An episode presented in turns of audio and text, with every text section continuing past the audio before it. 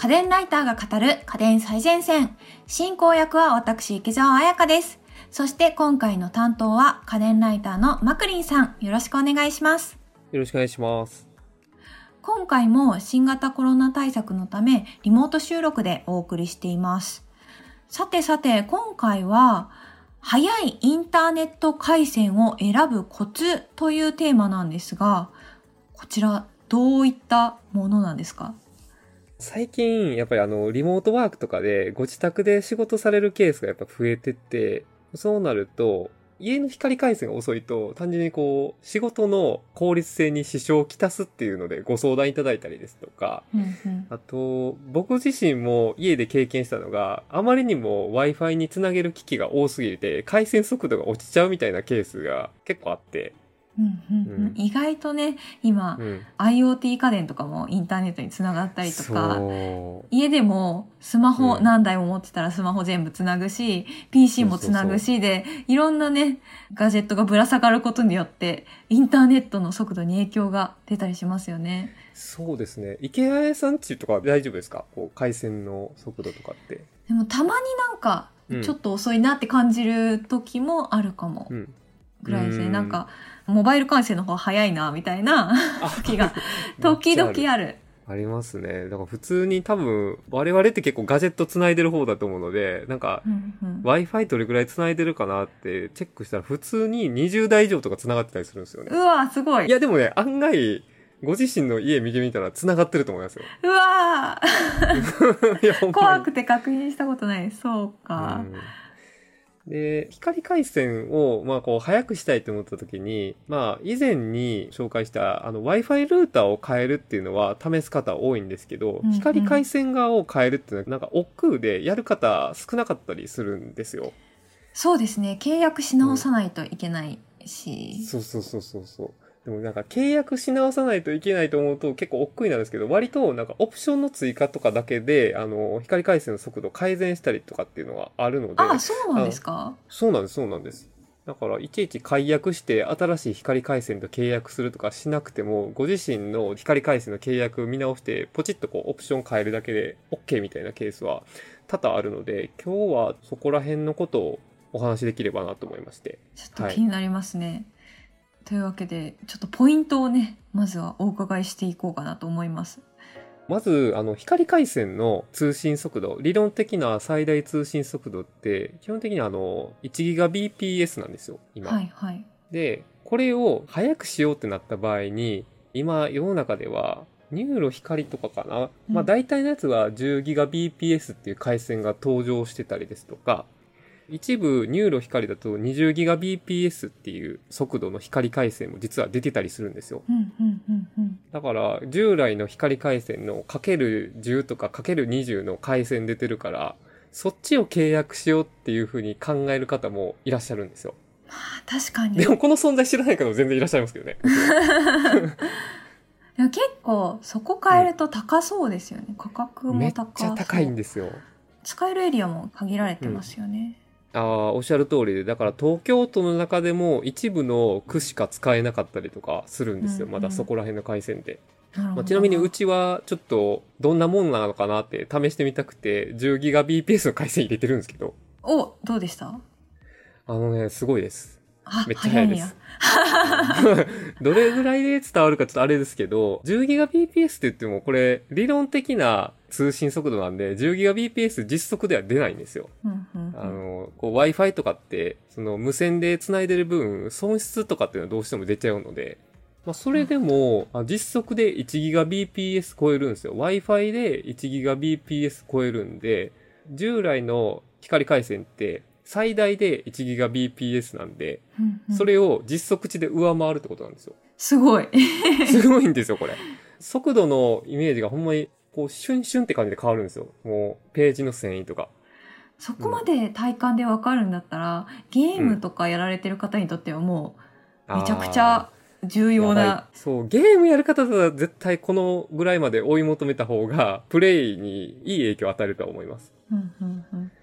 まあ、ただこれって、まあその、やれる設備も限られてるし、エリアも限られてるから、みんながみんなできる対策なので、ここはちょっと使わないとした場合に、何ができるかっていうと、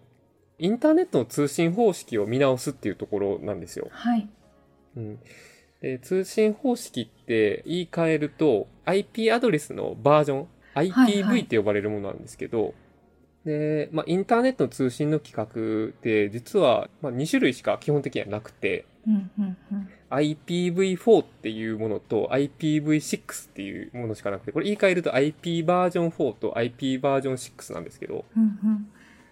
これご自身の光回線がどっちかとかっていうのは、あの、あ把握されてたりしますか？確かにうちは把握してこの違いがあれですねよく IP アドレスって4つに区切られた数字で指定されているうん。ことがものをよく見ると思うんですけどそれが IPv4 ですよね、あ、そうです。そうです。なんかそうです 192.68. みたいな番号。みたいな番号で指定されてるのが、で IPv6 にえちょっと読み方が IPv6 あ、あ IPv6 とかで全然大丈夫です。IPv6 になるとそれが数字じゃなくなるっていうイメーあ、ジこれ、どっちも数字なんですけど、なんかローマ字が混ざってくる、16進数なのかな？っそうそう、よくご存知ですね。ていうイメージ。はい。の違いはなんとなく知ってるんですけど、いや、めちゃくちゃ知ってます。本当ですか？えなんですけど 家のインターネットがどっちかっていうのはあんあでもそうだ、うん。IP アドレス調べたらわかるやつですか、それだったら調べたことある？IPv4 でしたそうですね。IP アドレス見てもわかりますし、まあ単純にその IP のバージョンがどっちかっていうのを調べるサイトとかあったりするので、それで見ることもできるんですよ。うん。ああうちは4だと思いますちょっとあの普段ソフトウェアエンジニアやってるんですけど、その時にうん。結構調べる機会があってうん。数字のあのよく見る十進数の数字のうん羅列だったんで、IPv4 な気がしますなるほど、なるほど。IPv4 だとしたら、もう、めちゃくちゃこう、海外がありますね。あ結構違うんですね結論から言うと、IPv6 にするといいっていう話なんですけど、うんうん IP アドレスっていうのは基本的に、宛先と送信元を割り当ててインターネット通信するインターネット上の住所みたいな感じで全デバイスに付与されるんですよ。うんうんで、IP バージョン4、IPv4 っていうのは、ちょっとややこしいですけど、2の32乗、要は43億個の IP アドレスまで生み出せるっていうシステムなんですよ。うんうんそれで枯渇してきて最近そのバージョン6に移行おっしゃる通り。しているっていう、そうそうそうそう。ねだから限界があるから、多くのデバイスが繋がれば繋がるほど割り当てられる IP アドレスがなくなってしまうっていうのが IPv4 の問題点なんですよ。それを解決するために登場したのが IPv6 っていう呼ばれるもので、これは2の128乗。ちょっとこれ単位わけわからないですけど、340カンコっていう IP アドレス付与できるので、確かにだいぶ違いますね そうなんでです。あの、理論的にはほぼ無限大の数字みたいなイメージなんですよね。だから、どんぐらい違うかっていうと、IPv4 の43億 ×43 億 ×43 億倍の IP アドレスを付与できるのが IPv6 なんですよ。はって感じでしょ。それうんでインターネットの速度に違いが生まれるんですか、あ、そうですね。これは、まず IP アドレスが枯渇しないっていう問題点を解消できるっていうところとですね、もう一個、あの、解決できるインターネット速度に直結するところがあってですね、うんうんあの、IPv4 っていうのは基本的に PPPoE っていう接続方式しか使えないんですよ。これって何かっていうと、インターネットプロバイダーの契約するときに接続用 ID と接続用パスワードっていうのがこう書面できたりするんですけど、インターネットを開通するときにユーザー名とパスワードを入力するっていう過程が発生するんですよ。IPv4 だと。ああそうなんですねこれどういうことかっていうと、いちいちインターネット通信する際に、デバイスとインターネット間で、え入力、承認っていうこう過程が発生するので、この過程が発生することで、結果的に通信速度がワンテンポ遅くなるっていう欠点があるんですよ。そうなんですねで、IPv6 っていうのは IPOE っていう接続方式使ってるんですけど、まあ、これはネイティブ接続方式っても呼ばれるんですけど、まあ、要は何が違うかっていうと、先ほど言った ID とパスワードの入力がいらないよっていう方式なんですよ。確かに認証が不要だったら自由に行き来し放題みたいな感じで通信速度も速くなりそうですねそうなんです、そうなんです。だから入力承認っていう手間がない分当たり前ですけど、インターネット速度が速くなるっていうところが結構利点でして。うんうんうんうんだから IPv4 よりも IPv6 が優れてるのは単純に IP アドレスが枯渇しないよっていう問題とえー入力承認がいらんからもうダイレクトにインターネットをピュッて繋がって早いよっていう2種類があるので、うん基本的にはこちらの、えー接続方式にするのが、まあ、おすすめなっていうところなんですよ。へえそうなんだまあまあだい先ほどぶややこしい説明ですけど。まあ、先ほども自分がどっちかっていう話の時に出てきたと思うんですけど、はいあ。の自分の回線が IPv6 に対応しているかどうか調べるにはどうしたらいいんですかね改めて。基本的には、あの、IPv6 接続テストっていうサイトが存在するんですよ。で、その家の回線につないだ状態で、その IPv6 接続テストっていうのにアクセスいただいたら、IPv6 非対応なら、まあ、IPv4 ですっていう風な感じで表示出ますし、IPv6 なら IPv6 に対応してますよっていうのが、IPv6 アドレスが検出されますみたいな感じで表示されるんですよ。へえ、ウェブサイトがあるんですね。まあ、それでチェックすれば IPv4 か6なのかっていうのが、まあ、わかるんですよね。うんうん、これで例えば、IPv6 じゃなくて4だったっていう場合に、我々はどうすればいいんですか？わ細かく言うと、契約してる光回線によって分かれちゃう部分はあるんですけど、基本的にはっていうちょっと前置きになっちゃうんですけど、光回線の契約者情報のところにオプションっていうところがあって、うんそのオプションっていうところで IPv6 を対応するっていうオプションがあるんですよ。えっ、と、うんうん契約してる光回線っては V6 プラスオプションみたいな名前だったりするんですよ。うんうんうんそこに申し込んでいただいたら、まあこれもバラバラなんですけど、まあ数百円ぐらいのオプションで IPv6、要は V6 プラスに対応しますよっていうところに光回線が切り替わるんですよ。へえ、じゃあ、もしうん今のインターネット速度に困っているという方いらっしゃったら、ここをまず切り替えれば、スイスイ行く可能性もあるってことですね。そうなんです。で、これちょっと細かいこと言いますけど、厳密には V6 プラスと IPv6 ってちょっと違うものなんですよ。あ、そうなんですか？そう、そうなんです。あの、えっ、そうなんだ。とですね、IPv6 で閲覧できるサイトと IPv4 で閲覧できるサイトって実は違うくって、例えば Google は IPv6 に対応してるけど Yahoo は対応してないとか、えーとインスタとか Facebook 対応してるけど Twitter 対応してないとか、実はサイト側でもこれ IPv6 に対応してるしてないとか、今半分ぐらい分かれてるような状況なんですよ。だから、IPv6 の問題点は、IPv4 のサイトを見たときに IPv6 の良さが活かせないっていうことなんですよ。両方が対応してないとダメなんで。ああ、なるほど。そっか。はい光 光回線側と閲覧するサイト側、両方が対応して初めて IPv6 の利点を活かせるので、それを解決するために登場したのが V6 プラスっていう技術でして、うんうん。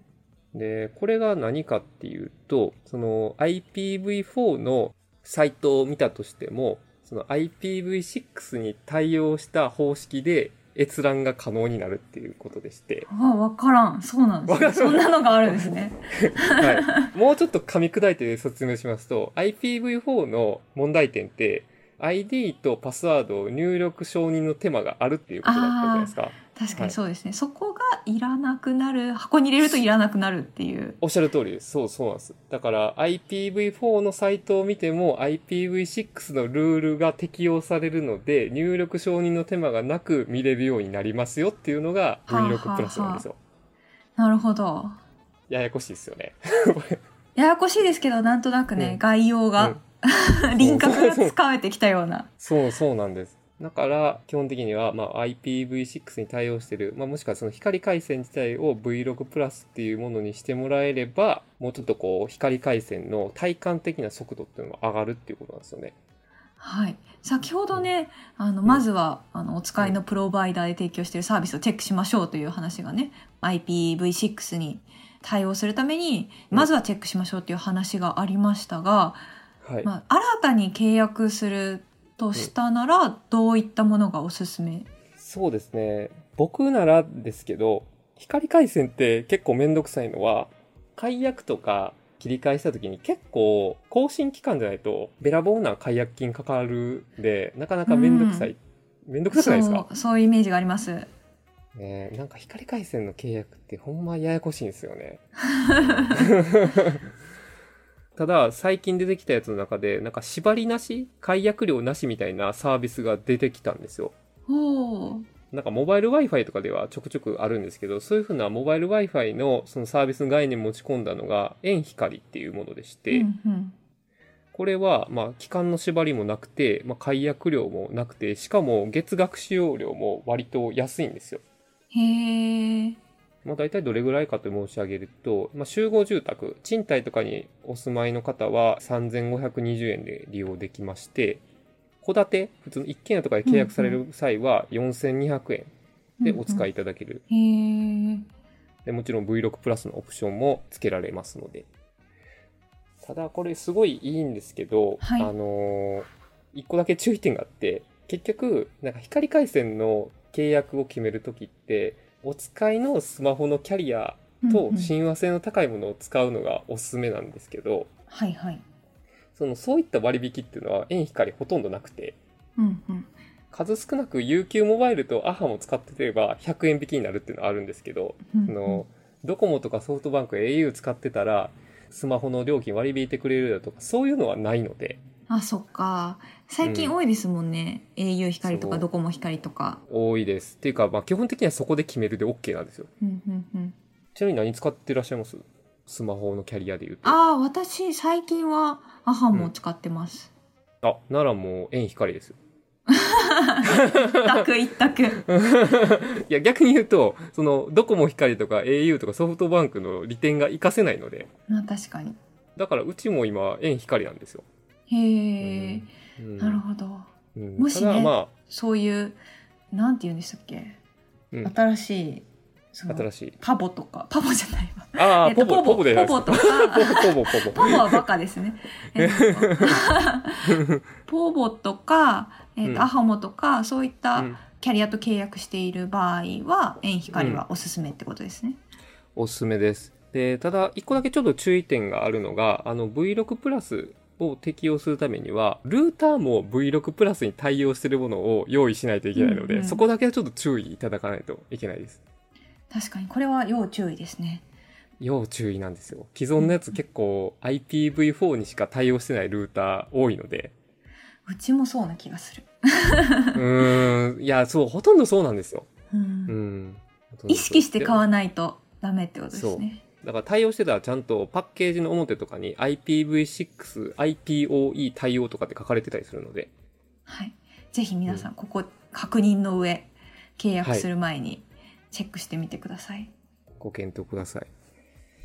でもう一個一応お勧めするとすれば、うんうんあの僕たちみたいに、まあ、アハモじゃなくて普通に三大キャリア、まあ、普通にドコモ、ソフトバンク、au 契約されてる方の方が基本的には多いと思うので、うんうんえー、とそういったところでおすすめなのが、やっぱりドコモユーザーが多いっていう意味で申し上げると、まあ、ドコモ光でいいんじゃないかなっていうふうには思ってます。うんまあ割引が効くってことですもんね、双方で。そうです、そうです。ドコモスマホとの割引が効く、まあ、セット割ですね。唯一の光回線っていうのもありますし、あと、まあ、ドコモ光地味にいいなと思うのは、開通するときの工事費が本当の意味でいらないっていうところなんですね。あの、ほとんどのやつって実質0円っていうのを適用してて、まあ、どういうことかっていうと、工事費はかかってるけど、月々にカップして引いてるから、差し引き実は0円なんだよみたいな感じのところを歌ってる実質っていう感じでやってるんですけど、まあそれ結局ユーザーさんからしたら一発目払ってるからお得感少ないんですよね。なるほど。うん、それをちゃんと0円にしてますよっていうところで良心的かなっていうふうに思います。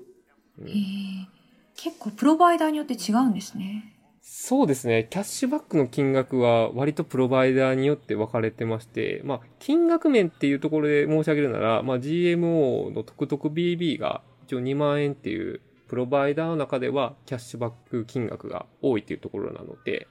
そこのプロバイダーで契約して、まあ、回線業者をどこも光にするっていうのが今のところいいかなというふうには思います。へえ、なるほど。ちなみにご自宅の回線何ですか？自宅の回線はうん NURO だった気がします。ああ、 NURO いいですね。 NURO 光なんですけど、IPv4 な気がします。あ、そうなんだ。はい。あ NURO 光、ただいいのは、あの、デフォルトの回線でも 2GBps なんですよ。はあ、はあはあ、あの、従来のやつって 1GBps なので、かける2の速さが最大通信速度なので、体感的には一般的なやつよりもちょっとだけ速いんですよ。うんうんうん。うん。そこはメリットかなというふうに思います。ちょっと、ね、今後ね、より速さを追い求めようと思ったら、とりあえずルーター買い替えて IPv6 に切り替えようかなと思います。はい。いいかなと思います。ちょっとね、光回線は契約とかルーターとかう、んい。ろんな概念あるからかなりややこしいんですけど。あでも今回ね、よくはいいろいろ教えていただいて、どういう選び方をすると速くなるのかっていうのがすごくよくわかりました。ありがとうございます。いえいえご参考いただければと思います。今回は、速いインターネット回線を選ぶコツというテーマでお送りしてきました。家電最前線の番組ツイッターや番組ホームページでも今回紹介した商品の写真などを載せています。番組ホームページへのリンクはお聞きのポッドキャストアプリの番組概要欄にありますので、ぜひご覧ください。そしてここで番組からリスナーの皆さんへのプレゼントのお知らせです。9月のプレゼントは、シャープ51、なんともおしゃれな今時ホットプレートの回でご紹介した、プリンセスの美しすぎるホットプレートより、最近発売されたコンパクト型テーブルグリルミニピュアを1名の方にプレゼントいたします。応募にはキーワードが必要です。今回のキーワードは、100、数字の100です。お聞きのポッドキャストアプリの番組概要欄、または番組のホームページやツイッターのプレゼント応募リンクからご応募ください。締め切りは10月15日金曜日です。次回は家電ライターの倉本春さんが担当。夏の疲れを癒すお風呂家電最前線をお送りいたします。お楽しみに。ここまではマクリンさんとお送りしました。ありがとうございました。ありがとうございました。